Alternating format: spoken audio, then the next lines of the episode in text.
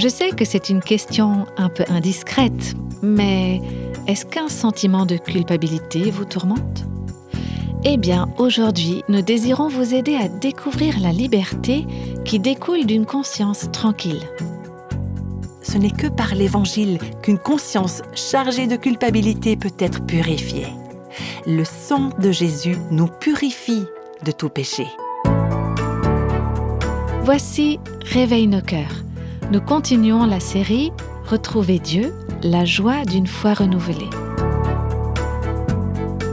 Avez-vous fait un choix dans votre vie dont vous vous sentez coupable? Peut-être quelque chose que vous avez fait mais que vous n'auriez pas dû faire, ou peut-être au contraire quelque chose que vous avez négligé de faire? Si c'est le cas, voici une très bonne nouvelle. Vous pouvez être libéré de ce poids. Et aujourd'hui, on va découvrir comment. À la Maison Blanche, il y a une lettre qui est conservée. C'est une lettre qu'un enfant a écrite au président Cleveland en septembre 1895. Voilà ce qu'elle dit.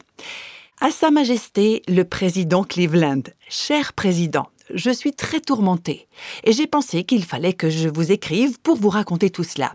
Il y a environ deux ans, pour autant que je m'en souvienne, ça fait deux ans, je me suis servi de deux timbres-poste qui avaient déjà été utilisés sur des lettres, peut-être plus de deux fois. Ce n'est que récemment que je me suis rendu compte de ce que j'avais fait. Je suis constamment préoccupée par ce sujet et j'y pense jour et nuit. Cher président, Voulez-vous bien me pardonner? Je vous promets de ne plus jamais le faire. Vous trouverez ci-joint le coût de trois timbres, et je vous prie de me pardonner, parce que je n'avais alors que 13 ans, et je suis sincèrement désolé de ce que j'ai fait. Et c'est signé l'un de vos sujets. C'est amusant, n'est-ce pas? Et pourtant, cette lettre illustre parfaitement le sujet dont on va parler aujourd'hui. Au cours des premiers épisodes de notre série Retrouver Dieu, on a parlé de la relation verticale, donc notre relation avec Dieu. L'honnêteté, l'humilité, la repentance, la sainteté et l'obéissance qui est, si l'on peut dire, le baromètre de notre juste relation avec Dieu. Donc on a vu que toutes ces choses affectent en premier lieu notre relation avec Dieu, cette relation verticale. Et aujourd'hui, on va parler de la relation horizontale, c'est-à-dire notre relation avec les autres. Et en introduction, j'aimerais souligner combien c'est important qu'on ait une conscience tranquille vis-à-vis des autres, parce que vous voyez, selon la parole de Dieu, on ne peut pas avoir une relation verticale correcte si on n'a pas de relation horizontale correcte. C'est-à-dire pas de juste relation avec Dieu si on n'a pas de juste relation avec les autres. Étymologiquement, le mot conscience signifie con, c'est-à-dire avec, et science. La conscience, c'est simplement savoir ce qui est bien et ce qui est mal. Si vous avez une conscience, vous connaissez la différence entre le bien et le mal. Quelqu'un a dit que notre conscience est le radar de notre cœur. Quand on a mauvaise conscience, c'est comme ces points lumineux qui apparaissent sur un écran radar. On sait qu'il y a un problème, on sait par exemple qu'un orage se prépare. Si on a une bonne conscience ou une conscience tranquille, il n'y a rien qui nous accuse il n'y a pas de problème, la météo est favorable, pas de perturbation dans notre cœur. Quelqu'un a dit La mauvaise conscience provoque plus d'insomnie que le café. Et dans sa lettre, le petit garçon écrivait au président J'y pense jour et nuit, c'est-à-dire ça me perturbe, ça m'empêche de dormir. Ça, c'est le rôle de notre conscience. Quand on a péché, j'utilise le terme global, quand on a péché, notre conscience nous le fait savoir. Il y a plusieurs illustrations frappantes de ce fonctionnement de la conscience qu'on peut trouver dans les Écritures. Il y a notamment dans l'Ancien Testament deux exemples qui concernent David. Dans le premier livre de Samuel au chapitre 24, il y a là bien sûr tout un contexte que plusieurs d'entre vous connaissez déjà, mais je ne vais pas reprendre tout ça en détail ici, mais écoutez ce qui est arrivé à David quand il a fait quelque chose qu'il n'aurait pas dû faire. Premier livre de Samuel, chapitre 24, on peut lire au verset 5, David se leva et coupa doucement le pan du manteau de Saül. Saül, c'était le roi égocentrique dont la présence sur le trône empêchait l'accomplissement des promesses que Dieu avait faites à David. Et David, il était tenté de prendre les choses en main, et puis il était encouragé par ses compagnons qui lui disaient Vas-y, vas-y, elle est à toi, cette royauté, prends-la. Et si tu ne veux pas tuer Saül, donne-lui au moins une bonne leçon. Et donc à cette occasion, David s'est levé pendant que Saül était seul et qu'il était inconscient du danger, et il a simplement coupé un pan du manteau de Saül. Et voici le passage qui nous intéresse. Après cela, David sentit son cœur battre parce qu'il avait coupé le pan du manteau de Saül. Alors David n'avait pas tué Saül, il n'avait même pas permis à ses guerriers de lui dresser une embuscade, il avait juste coupé une partie de son manteau. Mais il sentit son cœur battre très fort. C'est le terme. Et ça, c'est la conscience de David qui lui disait T'aurais pas dû faire ça. Le deuxième livre de Samuel au chapitre 24 également nous donne un autre exemple. Au verset 10, il est écrit David sentit battre son cœur après qu'il eut ainsi fait le dénombrement du peuple. Vous pouvez lire ce chapitre si vous voulez savoir pourquoi David avait fait le recensement du peuple d'Israël. Vous verrez que c'était pour de mauvaises raisons. C'était pas ça que Dieu voulait. Et David dit à l'Éternel J'ai commis un grand péché en faisant cela. Donc son cœur s'est mis à taper très fort. Il avait fait le recensement du peuple et sa conscience lui a dit T'aurais pas dû faire ça, tu as péché. Et David a reconnu cela devant le Seigneur. Tu as raison, j'ai commis un grand péché en faisant cela.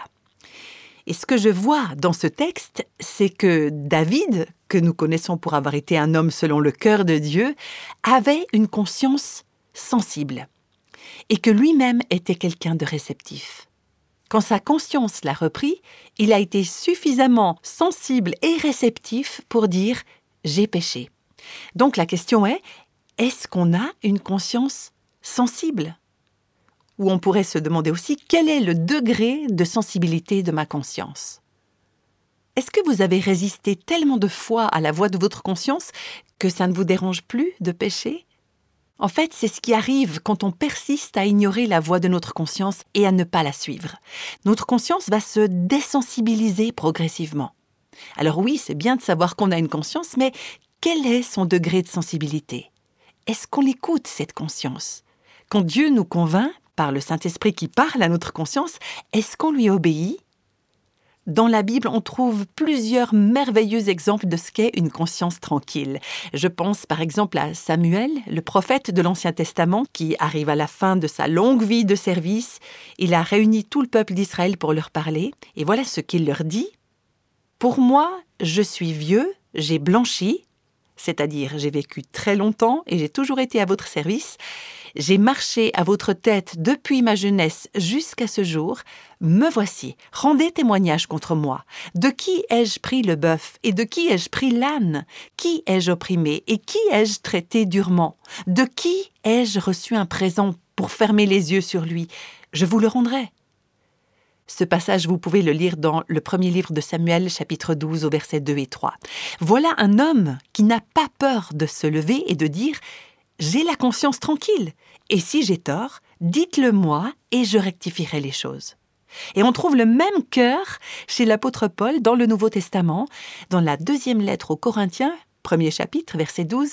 En effet, voici notre sujet de fierté et le témoignage de notre conscience. Nous nous sommes conduits dans le monde et plus particulièrement vis-à-vis -vis de vous, donc envers le monde, envers les non-croyants et envers les croyants, avec la sincérité et la pureté qui viennent de Dieu, non pas avec une sagesse humaine, mais avec la grâce de Dieu. Et dans le chapitre 7, au verset 2, il dit aussi Nous n'avons fait de tort à personne, nous n'avons ruiné personne, tiré du profit de personne. C'était pas des minces déclarations à faire, ça. Paul et ses compagnons, aussi bien que Samuel, étaient des personnages publics et les occasions d'offenser quelqu'un ou de pécher contre quelqu'un n'avaient pas manqué. Mais Samuel, à la fin de sa vie, et Paul, à l'apogée de son ministère, pouvaient dire Dites-moi franchement, est-ce que j'ai péché contre vous? Je suis prêt à réparer. Et moi, est-ce que je peux le dire aux personnes qui me connaissent le mieux? Et vous, est-ce que votre conscience est tranquille ou est-ce qu'elle vous accuse? Vous savez, ça peut être quelque chose qui date de très longtemps ou qui vous semble minime ou même insignifiant, vous savez, ce genre de petites choses, de timbre hein, pour l'exemple du petit garçon, des petites choses, mais qui peuvent dévorer notre conscience et même pendant des années. Dans le livre des Actes, au chapitre 24, verset 16, l'apôtre Paul dit encore Je m'efforce d'avoir constamment une conscience sans reproche devant Dieu, donc la relation verticale, et devant les hommes, relation horizontale. Je m'efforce. Le terme qui est utilisé dans la traduction Darby dit je m'exerce et la Bible du Semeur dit je m'applique. On pourrait aussi paraphraser les choses ainsi. C'est un domaine auquel je prête attention et sur lequel je travaille. Je tiens à être en ordre avec Dieu, donc dans la relation verticale, et je tiens à être en ordre avec les autres, la relation horizontale. J'en ai vraiment envie, je suis décidée à faire tout ce qui est nécessaire pour être en ordre avec Dieu et avec les autres. Maintenant, il faut bien comprendre que si notre conscience n'est pas tranquille, il y a une foule de conséquences qui peut s'en suivre tôt ou tard dans notre vie. L'Écriture nous dit, dans le psaume 32, que même notre santé physique et émotionnelle peut être affectée par l'état de notre conscience. Clairement, il peut y avoir une conséquence physique si entre Dieu et nous, ou entre d'autres personnes et nous, il reste des péchés non confessés. David dit dans ce psaume Tant que je me taisais. Dans ce contexte, ça signifie tant que j'ai gardé le silence sur mon péché, tant que je l'ai caché, tant que je n'ai pas voulu qu'il apparaisse à la lumière. Et David pense là à l'adultère qu'il a commis avec Bathsheba. Tant que je me taisais, mes os se consumaient, je gémissais toute la journée, car nuit et jour, ta main s'apesantissait sur moi. Ça vous fait pas penser à ce que le petit garçon écrivait au président Nuit et jour, j'arrête pas d'y penser. Et David dit ta main s'apesantissait sur moi, ma vigueur n'était plus que sécheresse comme celle de l'été. Vous voyez, on a besoin de lubrifiant pour nos articulations.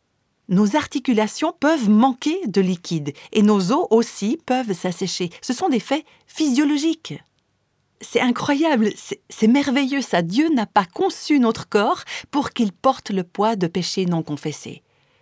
Bien sûr, je ne suis pas en train de dire que si vous avez des douleurs, ça veut dire que votre conscience n'est pas tranquille, mais néanmoins, la question pourrait être pertinente. Si vous souffrez de douleurs pour lesquelles aucune explication probante n'apparaît, est-ce qu'il y aurait quelque chose qui charge ma conscience? Est-ce que Dieu chercherait à attirer mon attention? Donc oui, notre santé physique et émotionnelle peut être affectée par l'état de notre conscience. Et il y a quelque chose d'autre encore. Si on n'a pas une conscience tranquille, on sera certainement effrayé et intimidé au moment de partager la bonne nouvelle de l'Évangile à d'autres personnes autour de nous. Et si on commence à en parler, certainement que Satan va utiliser du chantage pour nous faire taire. Notre famille, nos collègues de travail, nos compagnons de classe, tous ces gens savent comment on parle des autres. Ils savent la façon dont on traite les autres. Ils savent comment on gère nos affaires. Si notre conscience n'est pas tranquille, si on a laissé passer le péché sans le confesser, si on a arnaqué des gens, en acte ou en parole, ces gens le savent. Et là, si vous me permettez l'expression, on leur donne des munitions pour s'opposer à l'Évangile. Et alors on va se dire, je ne peux pas partager l'Évangile avec mon mari ou avec mon fils, ma fille, mon voisin, mon collègue de travail, parce que je me suis conduit comme une imbécile. Et Satan aura beau jeu de vous souffler à l'oreille, je vois pas comment tu pourrais leur parler de Jésus. Et c'est pour ça qu'on trouve ce passage dans la Bible, dans 1 Pierre chapitre 3 verset 16, qui dit en gardant une bonne conscience, afin que là même où ils vous calomnient, comme si vous faisiez le mal, ceux qui critiquent votre bonne conduite en Christ soient couverts de honte. Ne pas avoir une conscience tranquille peut conduire au naufrage de notre foi. C'est ce que dit Paul dans la première lettre à Timothée chapitre 1 verset 19, en gardant la foi et une bonne conscience. Cette conscience, quelques-uns l'ont perdue et ils ont fait naufrage par rapport à la foi il peut arriver qu'on voit quelqu'un qui a confessé Christ, qui a marché avec lui, qui connaissait Jésus, qui connaissait sa parole et qui, inexplicablement, se met à déraper, à sombrer dans l'abîme, et vous vous demandez mais qu'est-ce qui s'est passé? Elle a peut-être laissé passer une chose, et puis une autre, et puis une autre encore, et avant même qu'elle s'en aperçoive, tout le monde a pu constater que sa foi avait fait naufrage. Et tout le monde s'est demandé mais pourquoi? C'est une image un peu choc, mais si on pouvait faire l'autopsie de l'âme de cette personne et observer les choix successifs qu'elle a faits dans sa vie, on verrait peut-être qu'elle n'a pas cherché à garder une conscience tranquille. Si notre conscience n'est pas tranquille et qu'on essaie de la faire taire ou de l'ignorer, elle va finir par être comme anesthésiée ou cautérisée et on perd notre sensibilité à l'Esprit de Dieu. Une mauvaise conscience est en fait un cadeau de Dieu. C'est un avertissement, c'est une lumière qui clignote sur le tableau de bord. Vous savez, récemment, il y a un voyant qui s'est allumé sur le tableau de bord de ma voiture. C'était marqué Entretien requis. Moi, j'ai aucune idée de ce qui se cache sous le capot. Tout ce que je sais faire avec une voiture, c'est la mettre en marche. Mais la personne qui a fabriqué cette voiture a fait en sorte que, quand il y a quelque chose qui ne va pas, ce voyant s'allume. Notre conscience, c'est le voyant sur le tableau de bord qui dit il y a quelque chose dont tu dois t'occuper, il y a quelque chose qui doit être mis en ordre. Donc il faut traiter ce problème qui a été soulevé par notre conscience, il faut le laisser venir à la lumière, et puis s'humilier et demander pardon à Dieu et à tous ceux envers qui on a pu mal se conduire. C'est ce que Jésus nous dit dans l'évangile de Matthieu, chapitre 5, versets 23 et 24.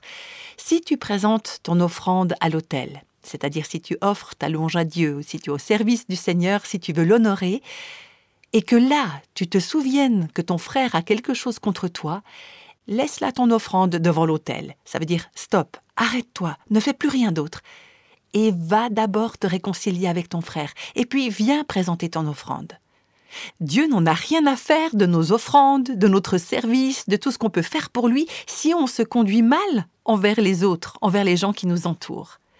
Peut-être qu'il s'agit de ce qui se passe entre les quatre murs de notre maison, ce que personne ne peut voir ni ne connaître, mais on sent notre conscience qui n'est pas tranquille. Et Dieu qui nous dit Fais pas semblant de m'adorer, c'est inutile de m'apporter tout ton bazar, j'en ai pas besoin, ce que je veux, c'est toi, et j'aimerais que ton cœur soit tranquille, qu'il soit pur. Est-ce que vous vous souvenez de ce que le fils prodigue a dit quand il est retourné chez son père? Les premiers mots qui sont sortis de sa bouche, c'était Père, j'ai péché contre le ciel, donc la relation verticale, et contre toi relation horizontale. L'apôtre Paul a affirmé Je m'efforce de conserver constamment une conscience sans reproche devant Dieu et devant les hommes. Et nous, est-ce que notre conscience est tranquille? Est-ce qu'elle est pure? En ce qui vous concerne, vous qui m'écoutez, vous n'avez absolument pas besoin de moi pour répondre à cette question parce que, en ce moment même, le Saint-Esprit est peut-être en train de vous parler. Et si ce n'est pas le cas, demandez-lui simplement de sonder votre cœur. Vous pouvez lui demander Montre-moi, Seigneur, montre-moi s'il y a quelque chose dans ma conscience dont il faut que je m'occupe. Peut-être que c'est quelque chose qui est en rapport avec votre conjoint, ou vos parents, ou vos enfants, ou un colocataire, un employeur, un employé, un ou une collègue de travail, ou un voisin. Est-ce que votre conscience est tranquille vis-à-vis de toutes ces personnes? C'est peut-être quelqu'un que vous vous surprenez à éviter, auquel vous ne parlez pas lorsque vous le rencontrez.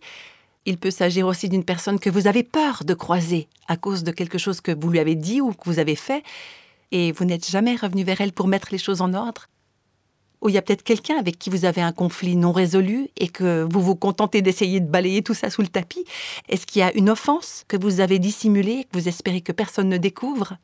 Ou alors peut-être une dette impayée ou un objet que vous avez volé ou une personne que vous avez trompée un objet que vous avez emprunté et que vous n'avez jamais rendu, ou alors un acte illégal que vous avez commis.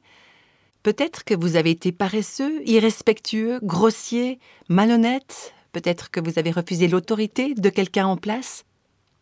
Obtenir une conscience tranquille, ça demande un engagement de notre part, et je vous encourage à prendre cet engagement, à entrer dans ce processus pour mettre en ordre les torts du passé et ensuite faire tout ce qui est nécessaire pour garder notre conscience tranquille. Ne pas laisser moisir les choses. Pourquoi est-ce qu'on aurait besoin des années après de regarder en arrière et de dire comme ce petit garçon, il y a deux ans, j'ai commis un péché. Non, traitez le problème tout de suite.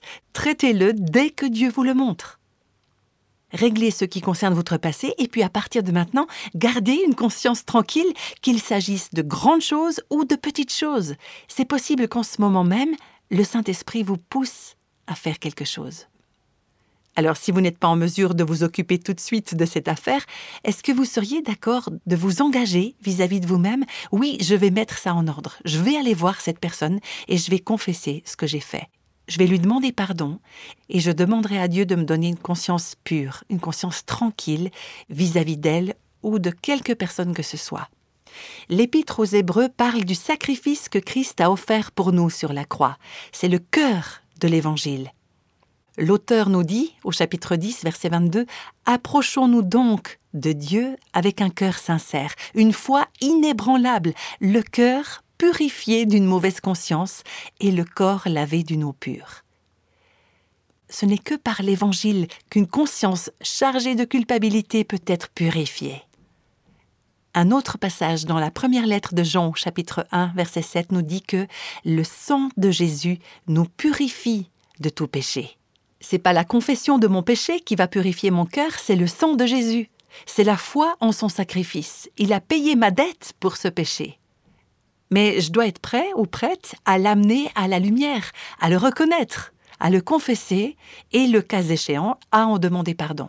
Ça fait plusieurs années que cette étude Retrouver Dieu a été diffusée pour la première fois et l'autre jour sur mon ordinateur, je suis retombée sur des fichiers où j'ai conservé les témoignages de personnes qui m'ont écrit pour me dire comment, en réponse à cette étude, elles avaient mis en pratique ce principe et comment elles avaient obtenu et maintenu une conscience tranquille et j'aimerais partager quelques-uns de ces témoignages avec vous. Ils sont tous différents, ils ont peut-être rien à voir avec ce dont Dieu vous parle à vous, mais Dieu s'en servira peut-être pour vous montrer comment ça fonctionne et à quoi ça ressemble. Il y a une femme qui raconte que quand elle avait envoyé sa candidature pour entrer dans une école biblique, elle avait délibérément omis de mentionner son passé de toxicomane. Elle avait peur de ne pas être acceptée si elle disait la vérité, alors elle a rien dit. Et durant les années qui ont suivi, quand elle envoyait ses demandes d'emploi, elle était amenée à mentionner son éducation, ses études, etc. Et elle se sentait encore plus coupable. Et puis, elle a suivi l'étude Retrouver Dieu, où on abordait justement ce sujet d'une conscience tranquille. Et voilà ce qu'elle nous ont dit. Quand j'ai lu ces témoignages de personnes qui avaient confessé leurs péchés et qui en avaient éprouvé un véritable soulagement intérieur, et qu'elles avaient expérimenté la grâce de Dieu d'une manière nouvelle, j'ai été convaincue de ce que je devais faire. Donc cette femme savait qu'elle devait écrire une lettre à l'école où elle avait menti lors de sa candidature et leur confesser son péché et leur demander humblement de la pardonner. Mais bien sûr, elle était inquiète parce que si elle envoyait la lettre, est-ce qu'il n'allait pas annuler son diplôme? Et elle écrit Finalement, j'ai cédé au Saint-Esprit qui, j'en suis sûre, en avait assez que je l'attriste. Et deux semaines plus tard, elle a reçu une réponse de la part du directeur de l'école. Et elle nous explique C'était vraiment une journée de grâce. Notez bien, Dieu fait grâce aux humbles, c'est ce que dit la Bible. Donc elle s'est humiliée et Dieu lui a fait grâce. Elle écrit Le directeur m'assurait que ma confession ne changeait rien à mon statut vis-à-vis de l'école. Il disait également que l'humilité et l'honnêteté qu'il a senties dans mes paroles avaient joué un rôle important dans sa décision. On n'aura jamais la conscience tranquille si on n'est pas prêt à marcher dans l'humilité et dans l'honnêteté. On a déjà parlé de ces qualités, hein, mais là on entre vraiment dans le concret. L'humilité, en pratique, ça ressemble à quoi? Eh bien ça consiste en particulier à accepter de revenir en arrière quand j'ai mal agi et à purifier ma conscience il y a un autre auditeur qui m'a envoyé un email que je garde très précieusement. J'aimerais pouvoir vous le lire en entier, mais il est trop long, donc je vais juste le résumer. Dans son adolescence, cet homme avait volé un tas de pièces de 25 cents dans une station de lavage de voitures, dans un distributeur qui n'était pas fermé à clé. Et il n'avait jamais rien dit à personne.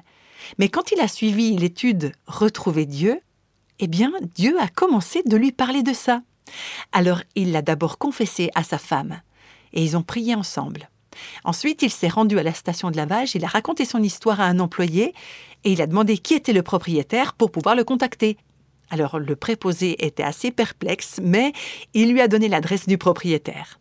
Et donc cet homme lui a écrit une lettre, il lui a confessé ce qu'il avait fait, et il lui a expliqué que Dieu avait travaillé son cœur et qu'il voulait être en ordre avec Dieu et avec son prochain. Et dans l'enveloppe, il a mis un chèque de 300 dollars, ce qu'il estimait être le montant qu'il devait, peut-être avec les intérêts accumulés pendant toutes ces années, je ne sais pas.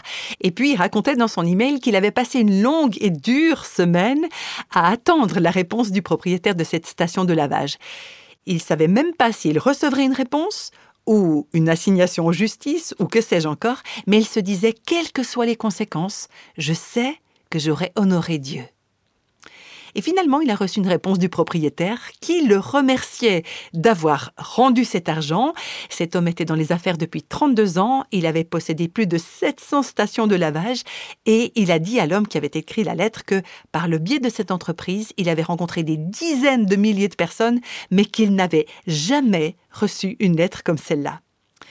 Et il lui a écrit Votre lettre a été comme une bouffée d'air frais pour moi. Pensez que vous avez été amené à rendre cet argent et à demander pardon pour une farce d'enfant vieille de 22 ans. Ça m'a bouleversé. Merci d'avoir écouté votre cœur et de m'avoir contacté. Il est évident que je vous pardonne et que je vous remercie. Et le propriétaire a joint les 300 dollars que l'homme lui avait envoyés et il en a ajouté 200 autres en disant Veuillez remettre cette somme à votre église. Voilà qui pourrait être une méthode originale de collecte de fonds, n'est-ce pas? Il y a une autre auditrice qui a écrit vous avez parlé de la nécessité d'avoir une conscience tranquille et pure et de mettre les choses en ordre avec ceux à qui on a fait du tort. Et vous nous avez mis au défi d'écouter la voix du Saint-Esprit et d'agir en fonction de la conviction qu'il nous donnerait.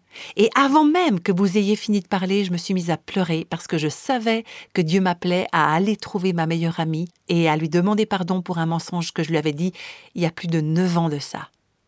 Toute la journée, ça m'a trotté dans la tête. Comment je pouvais m'y prendre Est-ce que je pouvais vraiment être sûre que c'était Dieu qui me poussait à faire ça? Mais je me suis accrochée aux promesses de Dieu que vous nous aviez rappelées et que le fait d'être droite devant Dieu et devant mon ami aurait sur ma vie un pouvoir libérateur et purificateur. Et ce soir-là, presque noyée par mes larmes de chagrin et de repentir, j'ai envoyé un email à mon ami qui habitait très loin et je lui ai dit que j'avais besoin de lui demander pardon. De peur de perdre son amitié, je lui avais menti en prétendant être arrivée pure à mon mariage. Et j'avais honte parce que je pensais que si elle savait la vérité, elle serait dégoûtée de moi et qu'elle me trouverait trop pervertie pour rester son amie. Alors j'avais menti. Et pendant plus de neuf longues années, Satan m'a tourmentée avec ce mensonge que j'avais dit et me faisait croire que si je confessais la vérité à mon amie, ça la blesserait trop profondément. Et cette femme a reçu une réponse de son amie. Elle raconte Mon amie aussi a pleuré, mais elle a pleuré de compassion pour la douleur que ce mensonge m'avait causée. Elle regrettait de ne pas avoir suffisamment su m'exprimer son amour pour que je sache que son amour était inconditionnel et qu'il durerait quoi qu'il arrive. Et elle a pleuré aussi en voyant avec quelle puissance Dieu agissait dans ma vie pour me convaincre de lui demander pardon. Tout ce qu'elle avait à exprimer à mon égard, c'était de l'amour, de l'amour et encore de l'amour. En fait, on voit que c'est exactement le contraire de ce que cette femme avait craint de voir se produire, n'est-ce pas? Et elle ajoute encore Je prie Dieu d'utiliser cette expérience libératrice pour m'aider à le servir pour son royaume. C'était pas facile de mettre les choses en ordre avec Dieu et avec les autres, mais ça en valait vraiment la peine. Et il y a un autre témoignage encore. J'oublierai jamais ce jour où une femme est venue me trouver après avoir suivi l'étude Retrouver Dieu, et quand elle m'a dit il y a quelque chose que je dois confesser à mon mari. Je le sais, mais je ne sais pas comment m'y prendre. Est-ce que vous pouvez m'aider? Et puis elle m'a raconté que plusieurs années auparavant, elle avait eu une relation adultère. Elle n'avait jamais rien dit à personne. À l'époque, son mari avait eu des soupçons, mais elle lui avait menti, elle l'avait assuré qu'il se passait rien. Elle comptait bien emporter ce secret dans la tombe. Elle me disait, étant donné l'état de notre couple, je voulais tout faire pour éviter de faire des vagues. Et alors que je discutais avec cette femme, je voyais bien que le Saint-Esprit parlait tellement fort à son cœur qu'elle ne pouvait plus continuer comme ça. Alors je l'ai prise dans mes bras, on a pleuré, on a prié ensemble, et on a discuté de la manière dont elle pourrait aborder la question avec son mari. Elle y avait longtemps réfléchi et elle comprenait que ce serait un choc terrible pour lui. Et j'aimerais juste vous donner un petit conseil à ce propos. Si vous devez faire une confession de cet ordre-là dans le cadre de votre mariage, peut-être que ce serait sage de faire appel à une tierce personne pour vous aider à réfléchir à la manière la plus judicieuse de le faire. Et cette femme, le même soir, elle a confessé son péché à son mari. Je ne vais pas vous mentir, ça a été très très difficile. C'était extrêmement douloureux et le mariage a pris un sérieux coup dans l'aile. Mais j'ai vu Dieu faire une œuvre étonnante au sein de ce couple et dans la vie de cette femme en particulier. Ça a été tout un processus long, douloureux, mais dans ce couple, il y a eu des lignes de communication qui se sont rouvertes, la confiance a été restaurée, et elle et son mari ont pu expérimenter un amour et une unité plus profonds qu'ils ne l'avaient jamais imaginé.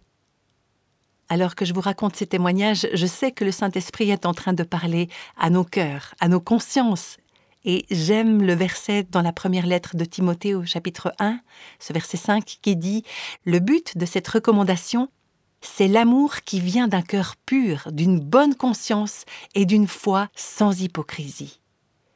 Vous savez, j'ai vu des gens confesser une fraude au fisc, j'ai vu d'autres personnes verser à leur église des dîmes qu'ils avaient négligé de donner, ou d'autres encore se livrer à la justice pour des crimes qu'ils n'avaient jamais avoués auparavant. J'ai connu un homme qui avait fui le Canada suite à des problèmes avec la justice. Il vivait aux États-Unis et il s'était marié. Et il a fini par se dénoncer. Il a passé un certain temps en prison, mais il disait Je préfère être en prison avec une conscience tranquille qu'être en liberté avec une conscience chargée. Et Dieu a fait une œuvre étonnante dans la vie de cet homme et dans la vie de sa femme.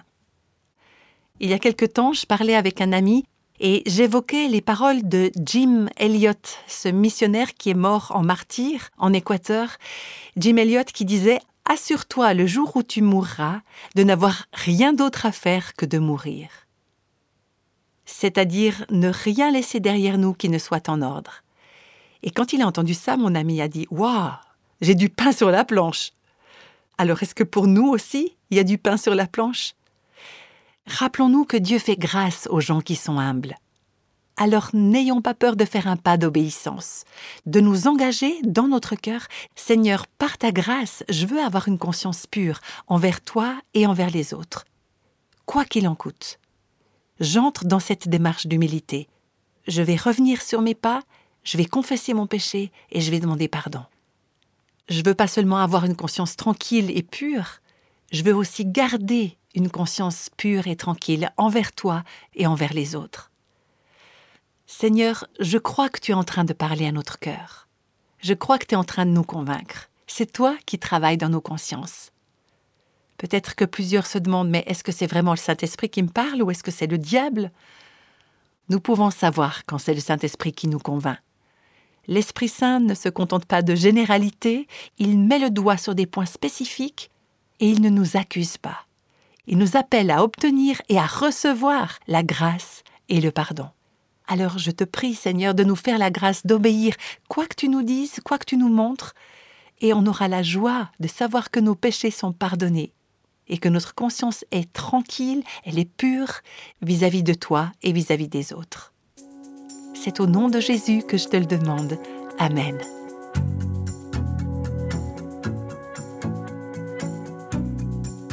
Je crois qu'aujourd'hui va marquer pour beaucoup de nos auditeurs et auditrices le début d'une nouvelle saison, d'une saison de liberté.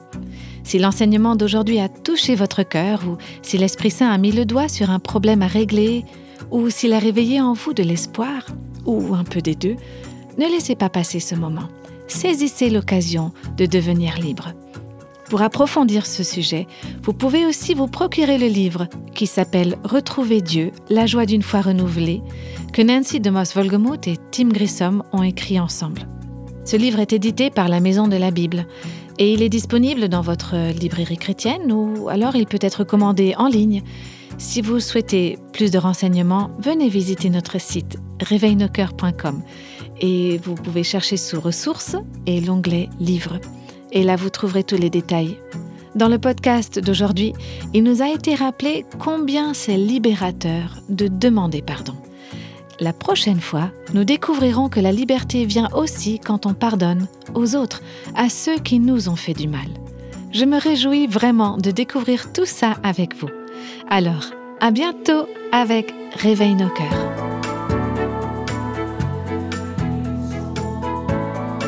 Tous les extraits de la Bible sont tirés de la version second 21. Réveille nos cœurs est le ministère francophone de Revive Our Hearts, initiative de Life Action Ministries avec Nancy DeMoss Volgemuth. Avec les voix de Christine Raymond et Jeannette Kosman.